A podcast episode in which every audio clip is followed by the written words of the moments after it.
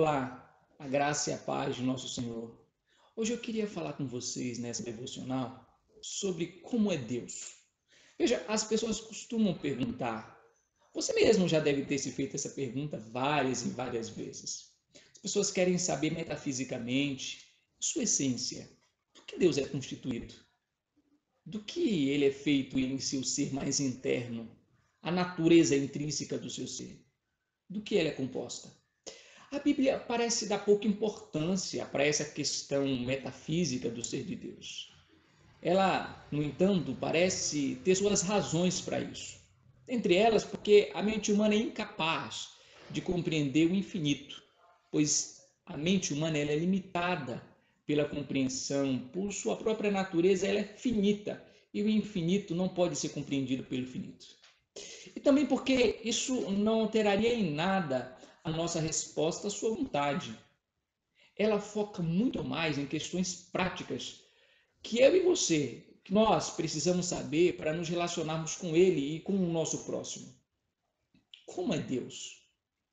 Veja, se você quer ter uma resposta prática, real de como Deus é, você não deve pensar em abstrato, mas deve pensar de modo objetivo. Precisa olhar para uma pessoa.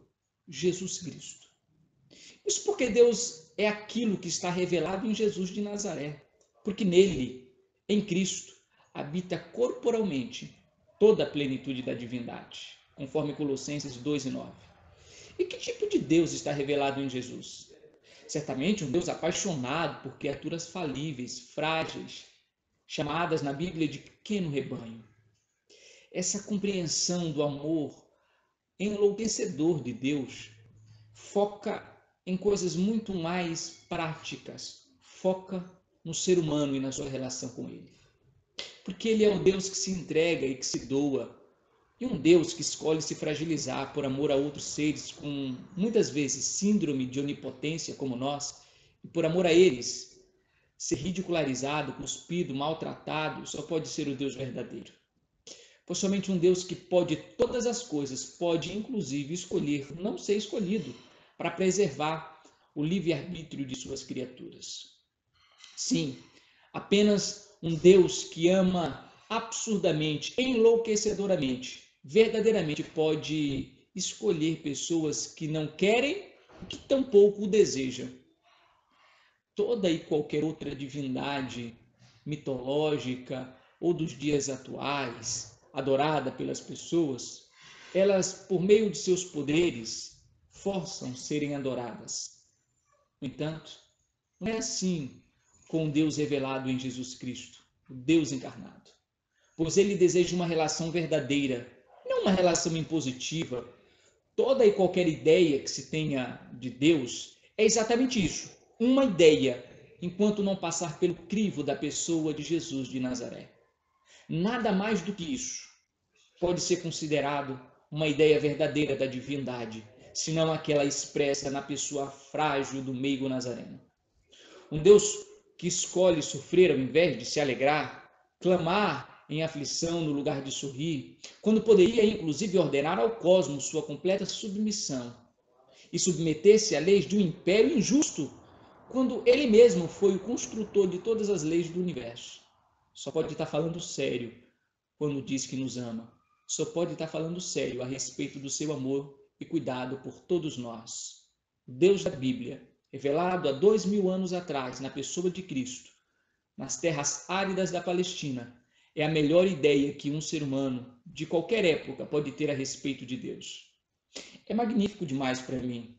Eu me silencio diante do mistério de Deus, Cristo. Um Deus assim merece o respeito e a adoração de sábios, de indoutos, de pequenos, de grandes, de reis, de camponeses, de ateus e de crentes. Todos, absolutamente todos, devem olhar para o Monte Gólgota, devem olhar para o túmulo vazio e devem, semelhantemente, olhar para a trajetória de Cristo na Palestina e reavaliar suas ideias a respeito de quem Deus é. Deus é Jesus, exatamente assim como narrado nos evangelhos.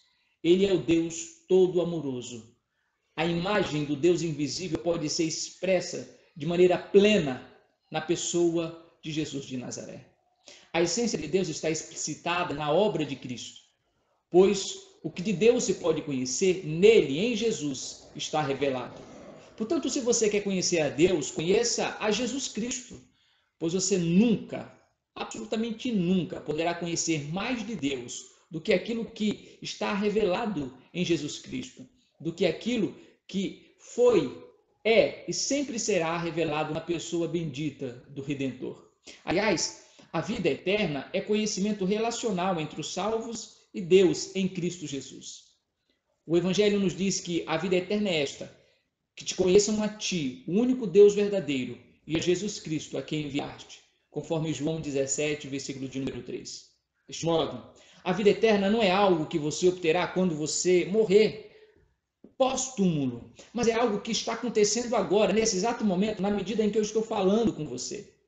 Está acontecendo agora, na medida em que você aprofunda sua relação com Cristo, na medida em que você se entrega nos braços do seu Senhor e se relaciona de uma maneira mais plena, objetiva com Ele. Se entrega nas mãos, nos braços do Senhor.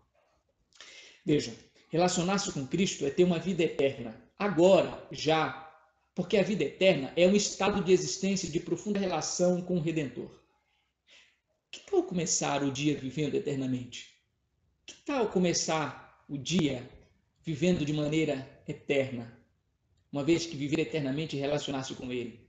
Fale com ele neste momento, se derrame diante do seu Senhor e experimente aquilo que na eternidade será absoluto e pleno.